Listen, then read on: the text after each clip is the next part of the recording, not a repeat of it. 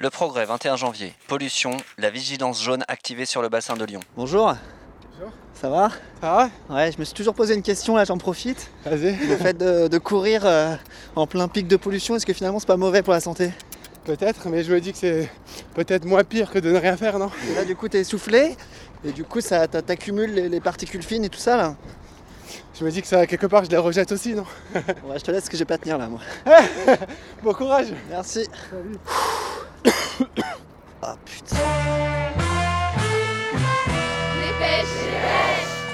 Salut, c'est Livo et je crache mes poumons dans mon micro. C'est dépêche.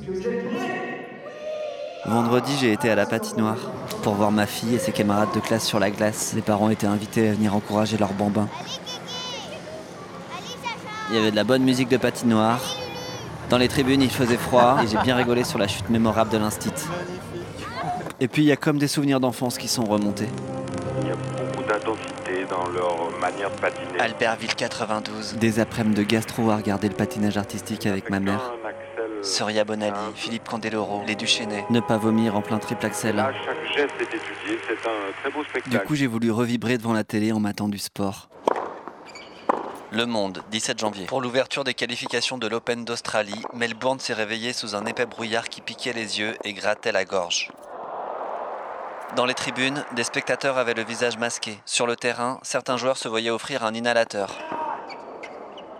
Secouée par une violente quinte de tout, la Slovène Dalila Djukupovic a été contrainte d'abandonner. Est-ce que vous avez un mot de solidarité pour les joueurs de tennis qui sont en Australie actuellement?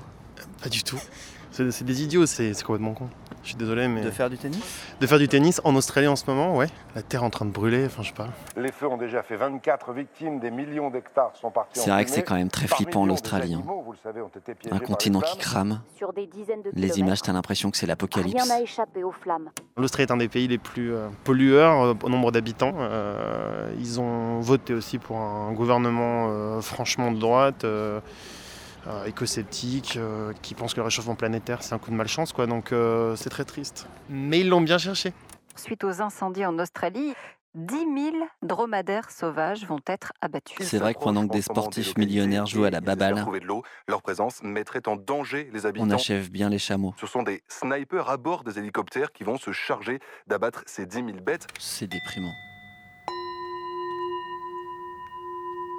Donc on va aller commencer à, à amener son attention vers la connexion avec la Terre. Alors pour tenter de me Passer les mains sur les jambes, réconcilier avec l'humanité, sentir le dos, j'ai été faire la une poitrine se dégage, le cœur s'ouvre. séance de yoga.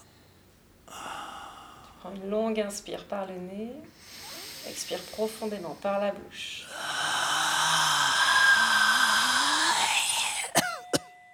Dans une autre vie, euh, j'habitais en Australie euh, justement pendant 8 ans. Alors je suis bien tombé puisque la Euh, prof de yoga que j'ai trouvée a vécu en. Australie. Il y a 3 ans, 3 ans et demi, on a quitté tout. Et du coup, elle était très touchée par ce qui se passe à la là-bas. fois euh, la tristesse et puis beaucoup de colère aussi. Et sa collègue du même club Baroudeuse aussi, euh, vagabonde, bohème. a aussi voyagé de l'autre côté de la planète. D'où euh, le fait que je me sente connectée à cet endroit.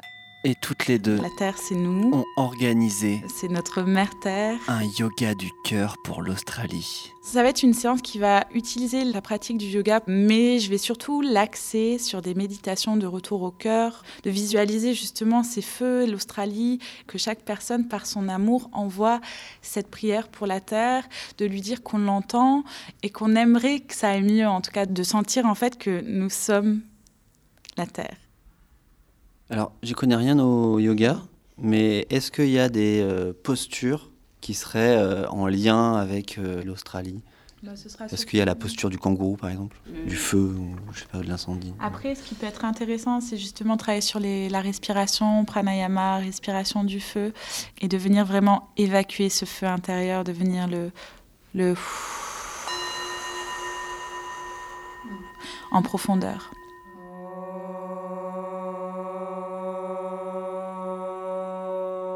Alors, je vous cache pas que j'étais assez dubitatif sur la capacité de cette séance de yoga à pouvoir stopper l'apocalypse en Australie. Mais bim, le lendemain de la méditation, De fortes pluies ont commencé à éteindre les incendies, c'est incroyable, non? Mais il y a des inondations et encore des animaux euh, survivants qu'il faut sauver. Ah. D'ailleurs, ça continue quand même à brûler. Bon. Et après le yoga, Le Parisien. le MMA. Un jeune homme au sol, le visage ensanglanté, a été frappé par un policier samedi à Paris lors de l'acte 62 des Gilets jaunes. Trois vidéos prises sous des angles différents permettent de reconstituer la scène. Oh là là, c'est hyper trash. Le mec, il est plaqué au sol sur le ventre, avec le policier sur son dos. Il a le visage en sang, il hurle. Ah, c'est horrible. Stanislas Godon, bonjour. Vous êtes Bonjour. euh, secrétaire général adjoint du syndicat Alliance. Alors comment il va faire le policier pour défendre son collègue? Le collègue se penche sur cet individu, il voit qu'il est blessé et il lui demande Montrez-moi votre plaie afin que je puisse la soigner. Ah ok, il voulait le soigner en fait. Bah oui. Et là, que se passe-t-il? L'individu crache du sang effectivement au visage du collègue. Bah oui, les manifestants crachent du sang, logique. L'individu racle à nouveau sa gorge et dit J'ai le sida, je vais te crever. Donc là, le mec nous dit, la personne qui a été frappée par le policier a le sida. Je rappelle, on est bien sur LCI en 2020. hein. Voilà comment ça s'est passé. Tétu.com, le jeune manifestant a réfuté être atteint du sida et à avoir menacé les policiers. Alors moi je suis Marc-Antoine Bartoli, président d'Act Up Paris. Déjà il faut rappeler qu'un crachat euh, de sang ne transmet strictement rien, parce que le, le virus, euh, une fois dans l'air, euh, meurt instantanément, donc il, il n'y a aucune transmission possible. Mais le collègue, il voulait porter secours et il se retrouve finalement en trithérapie. Donc c'est un traitement que normalement on délivre quand il y a une forte exposition. Là, dans le cas de figure, il n'y a pas de raison de mettre un- une personne sous traitement à ce moment-là. Avec des semaines d'examen et des effets secondaires, notamment sur les médicaments. Là, il y a vraiment une envie de manipuler, de faire peur. Là, c'est revoir euh, des relents euh, le péniste, euh, les sidatoriums. euh. Et puis, pendant deux jours, eh ben, on a jeté les policiers à la vindicte populaire. Depuis les mobilisations, tout le monde s'est attaqué aux gilets jaunes, aux grévistes, aux femmes voilées, aux étudiants. Et je me suis dit, mais quand est-ce que ça va tomber sur les séropos? Et là, euh, voilà, c'est vraiment désolant. Le Parisien, 20 janvier, le manifestant frappé au sol sera jugé en février pour violence sur policier.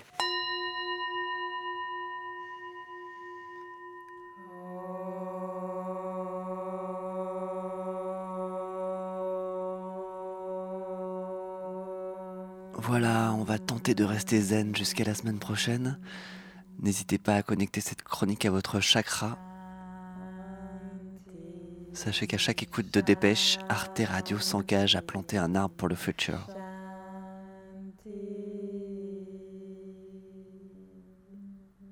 Arte Et Shanti, ça veut dire paix. Radio. Paix Voilà. Ok.